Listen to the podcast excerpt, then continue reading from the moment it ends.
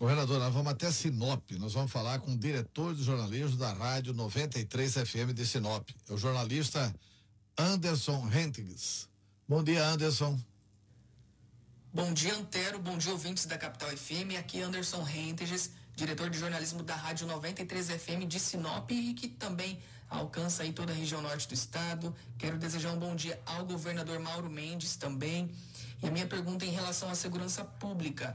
Governador, esta semana nós noticiamos aqui para a região o fechamento, encerramento das atividades do sócio educativo aqui de Sinop. E até foi informado que vai ser construído um novo prédio só que não foi passado data de inauguração. Disseram que até o final do ano que vem vai estar pronto. Os jovens daqui vão ser transferidos para Lucas do Rio Verde, que é onde tem a unidade mais próxima.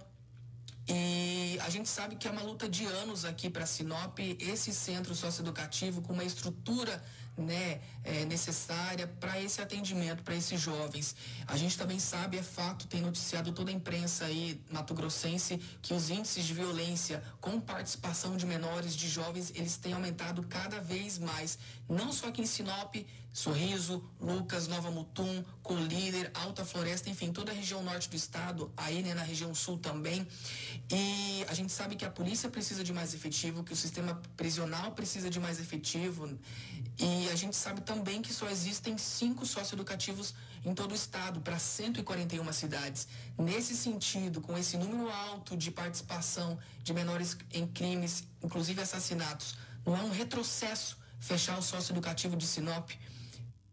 É, bom dia, Anderson. Olha só, veja bem, esse problema da segurança pública é um problema gigantesco no, no Brasil como um todo, em Mato Grosso eu tenho que ressaltar que nós temos feito todos os esforços possíveis, dentro da realidade que nós temos, para né, diminuir nossos índices de violência. Se você olhar os índices das secretarias, que são oficiais, e eu não gosto nem de falar muito isso, né, porque a gente tem que comemorar ao longo de quatro anos esses resultados. Mas eles têm se mostrado positivos, têm melhorado um pouco, diminuiu alguns desses indicadores, a maioria, aliás, diminuíram.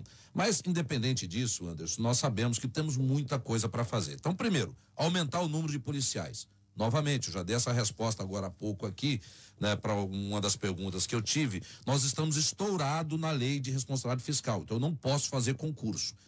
Anderson, para você ter uma ideia, se hoje eu fosse contratar todo mundo que o Estado está pedindo, que tem demanda de policiais civis, delegados, policiais militares, professores, técnicos para tudo quanto é lado que pedem aí para serem contratados, eu precisaria de 2 bilhões a mais para dar frente a isso. Da onde vou arrumar esses 2 bilhões? Qualquer despesa, Anderson, que eu crie aqui dentro do governo, quem paga essa conta é o cidadão. Então eu tenho dito, olha, gente, é hora da gente fazer mais com menos, temos que ser mais eficientes. Vamos investir em tecnologia. Nós estamos com um grande programa de câmera, de monitoramento no estado inteiro. Isso vai ajudar muito. A tecnologia é o caminho para o estado ficar mais eficiente, prestar um melhor serviço ao cidadão sem aumentar o custo, porque o cidadão não aguenta mais. A gente não pode ficar toda hora criando uma despesa dentro do governo e passando a conta para o cidadão pagar. Isso tem um limite. Então nós já fizemos esse ajuste. Da agora para frente, gente, é hora Pode ser que necessário nós fazermos alguma coisa mais, né? Mas eu diria, nós estamos no limite, nós temos que ser eficientes dentro do governo. E tecnologia é o nome do jogo. Com relação ao sócio educativo, eu não tenho essa informação, que vai fechar, viu? Tá?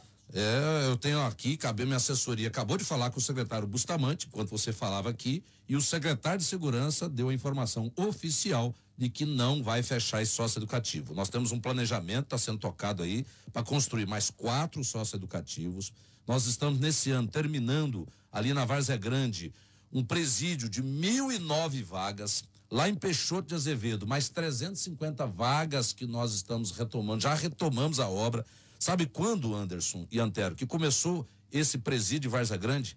Essa obra começou em 2008. É mais uma obra que estava parada que nós estamos finalizando. Já está praticamente pronto. Agora, no primeiro trimestre de 2020, nós devemos inaugurar um presídio aqui na Varza Grande com mais mil e nove vagas. Lá em Peixoto serão mais 350. Nós estamos com planejamento para ampliar a PCE aqui, Água Boa, ampliar Rondonópolis, Mata Grande, com mais em torno de 500 vagas, cada um dentro desse raio, porque fazendo dentro do raio existente aumenta muito pouco o custo. Então nós vamos fazer esses investimentos. Agora, importante é o seguinte: é que o presídio seja um lugar realmente para que as pessoas sejam penalizadas pelos crimes que cometeram e não deixar os nossos presídios serem capturados e virar ali um quartel-general do crime organizado, como sempre foi aqui em Mato Grosso e como é na maioria das prisões no nosso país. Então nós estamos trabalhando, Anderson, para que essa realidade possa mudar e eu tenho certeza que ela vai mudar e vai melhorar nos próximos anos.